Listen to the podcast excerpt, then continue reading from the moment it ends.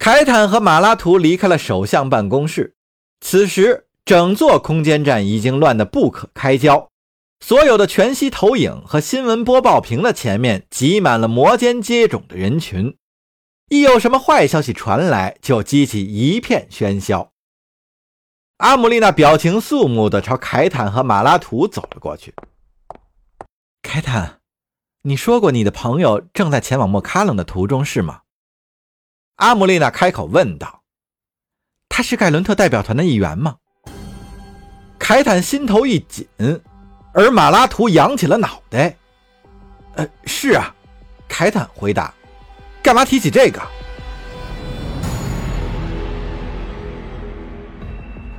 马拉图心力交瘁地倚靠在门上。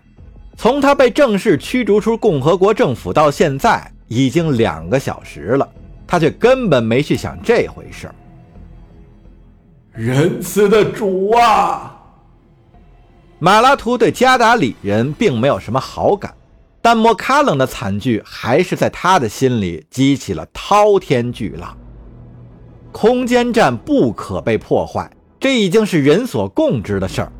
可如今，这个常识却被彻底颠覆了。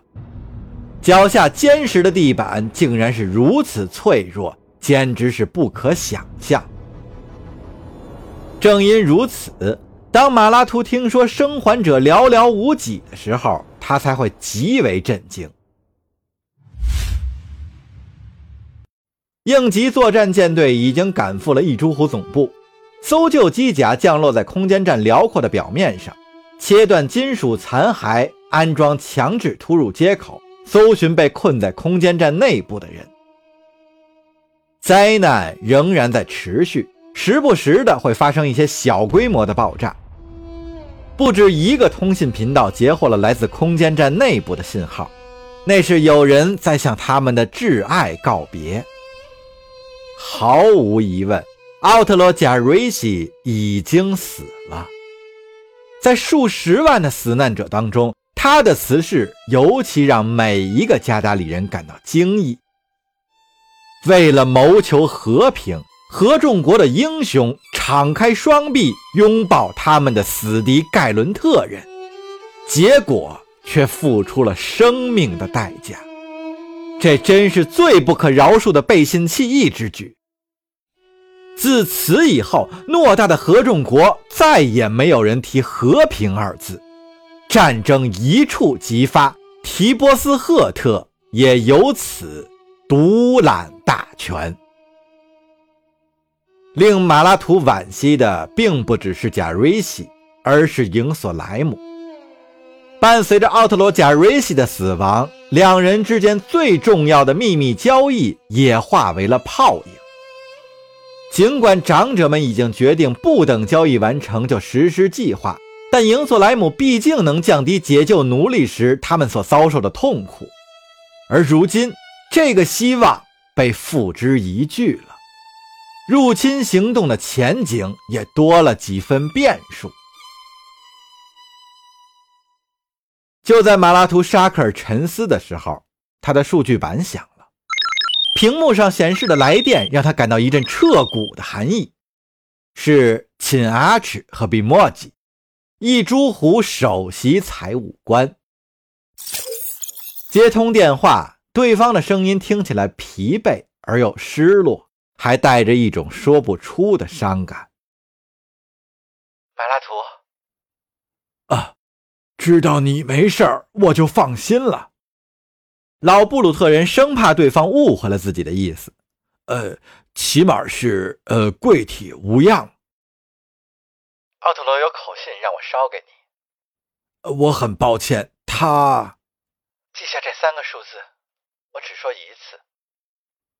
米拉背出了奥特罗留下的星系坐标，马拉图急忙记在数据板里。他知道那代表着什么。这是为了你的安全起见吗？老人感到疑惑，为什么不直接把坐标通过网络发过来？是为了这笔交易的安全。米拉回答：“马拉图顿时起了戒心，不过现在还不能冒犯对方。